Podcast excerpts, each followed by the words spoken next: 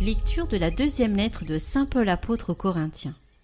Frères, puisque tant d'autres se vantent de la manière humaine, eh bien, je vais moi aussi me vanter. Si certains ont de l'audace, je parle dans un accès de folie. J'ai de l'audace, moi aussi. Ils sont hébreux, moi aussi. Ils sont israélites, moi aussi. Ils sont de la descendance d'Abraham, moi aussi. Ils sont ministres du Christ. Eh bien, je vais vous dire une folie. Moi, je le suis davantage. Dans les fatigues, bien plus. Dans les prisons, bien plus. Sous les coups, largement plus. En danger de mort, très souvent. Cinq fois, j'ai reçu des Juifs les trente-neuf coups de fouet. Trois fois, j'ai subi la bastonnade. Une fois, j'ai été lapidé. Trois fois, j'ai fait naufrage et je suis resté vingt-quatre heures perdu en pleine mer. Souvent à pied sur les routes, avec les dangers des fleuves, les dangers des bandits, les dangers venant de mes frères de race, les dangers venant des païens, les dangers de la ville, les dangers du désert, les dangers de la mer, les dangers des faux frères. J'ai connu la fatigue et la peine, souvent le manque de sommeil, la faim et la soif, souvent le manque de nourriture, le froid et le manque de vêtements, sans compter tout le reste. Ma préoccupation quotidienne, le souci de toutes les églises. Qui donc faiblit sans que je partage sa faiblesse? Qui vient à tomber sans que cela me brûle? S'il faut se vanter, je me vanterai de ce qui fait ma faiblesse.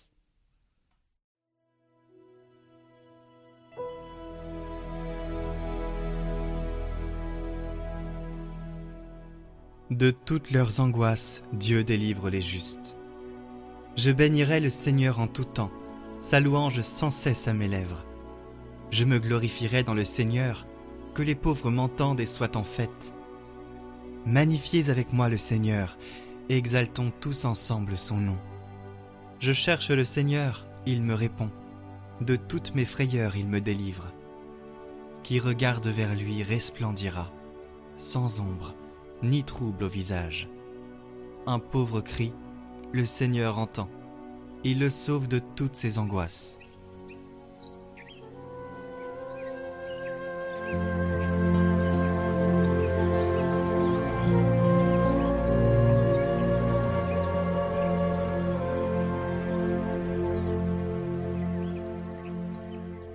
Évangile de Jésus-Christ selon Saint Matthieu.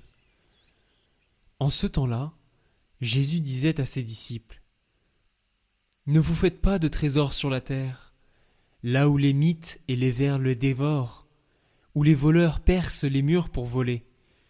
Mais faites-vous des trésors dans le ciel, là où il n'y a pas de mythes ni de vers qui dévorent, pas de voleurs qui percent les murs pour voler. Car là où est ton trésor, là aussi sera ton cœur. La lampe du corps, c'est l'œil. Donc, si ton œil est limpide, ton corps tout entier sera dans la lumière. Mais si ton œil est mauvais, ton corps tout entier sera dans les ténèbres. Si donc la lumière qui est en toi est ténèbres, comme elles seront grandes, les ténèbres.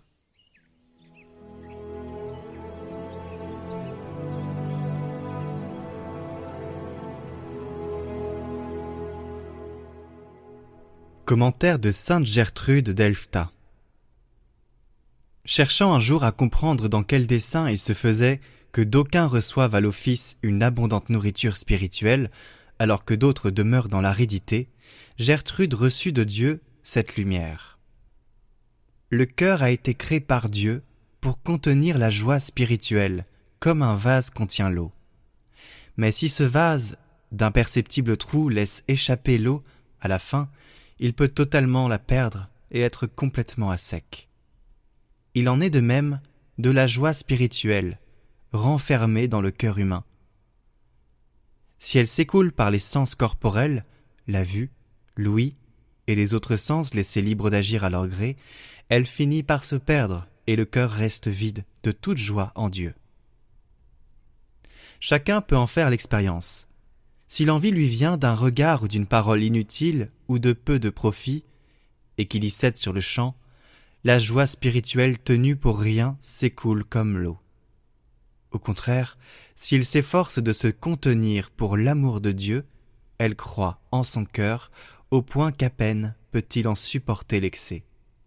Ainsi, quand l'homme a appris à se dominer en semblable occasion, la joie divine lui devient familière, et plus grande aura été l'effort de sa discipline, plus savoureuses seront les délices qu'il découvrira en Dieu.